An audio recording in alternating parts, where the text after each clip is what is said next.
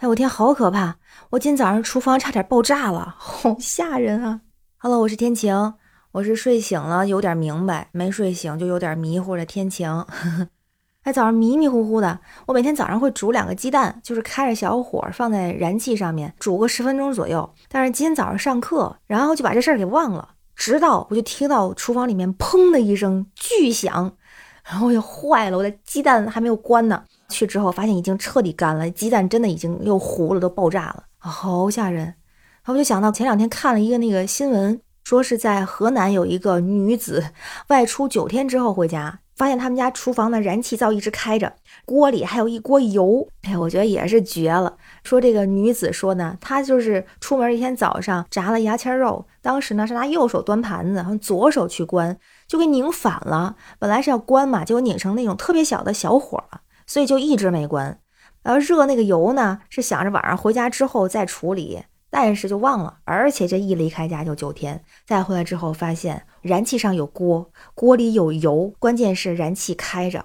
当然也有网友说说他这消息是假的吧，就怎么可能呢？就是味儿都没闻着吗？不太可能。但是其实我还挺能理解他的，因为我也遇到过这种情况，我觉得还是有可能的。就真的你干别的事儿的时候，可能真的就想不起来了，就忘了这事儿了。哦，想想就后怕呀。哎，我之前还看到过一个消息，就是疫情严重的那段时间吧，也是某地的一个女子在家里边就用那个白醋嘛消毒，所以她就煮了一小锅的那个白醋，就放到燃气上头，也是开的小火，结果没想到就隔离了，给带走了。等到回家之后，十二天十几天回家之后，发现那个炉上的火还开着呢，也是特小特小的火，然后锅已经烧干了，那个锅底儿啊就是一片白。哦，我觉得你可能没遇到过，但是我遇到过，我觉得真的还挺吓人的。哎呀，这种事情真的是要引以为戒，所以赶紧看看咱们用燃气是不是有什么好方法呀？我就赶紧去查查吧，说这个有什么好的建议。第一个建议，不用燃气灶的时候。关掉那个总阀门，特别是长时间出差呀或者外出啊，哪怕你周末离开两天，也最好把那个总阀门关上，这样就不会有泄漏的风险。再有呢，就是点火的时候注意有没有火焰，打完之后没火嘛，没火的时候特别危险，那样就会有大量的泄漏，所以一定要把它关上，重新打，一定要看好了有没有火再离开。第三个呢，就是定时的更换燃气灶的电池，这样呢，它就会有那种声音嘛，声音出来之后，你就知道它是打着了还是没打着啊，所以这个还挺重要的。第四个呢，就是定期检查燃气灶的管路，哎，这个就需要请专业人士来帮助了哈。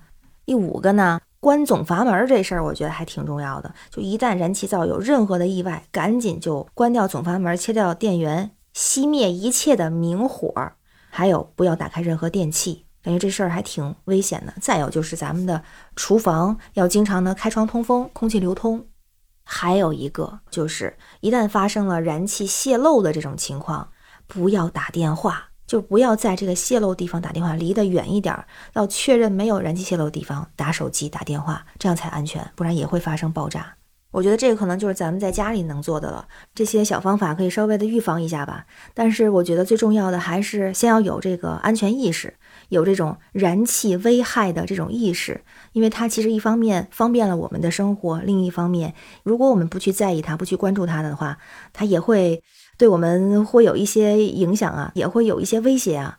所以一定是多多留意，多多注意，有这样的意识，让我们的生活安全是第一位。你说是吧？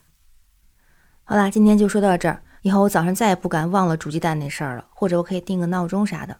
我是天晴，这里是雨过天晴，期待你的关注、订阅和留言。希望你每天都有好心情。拜拜。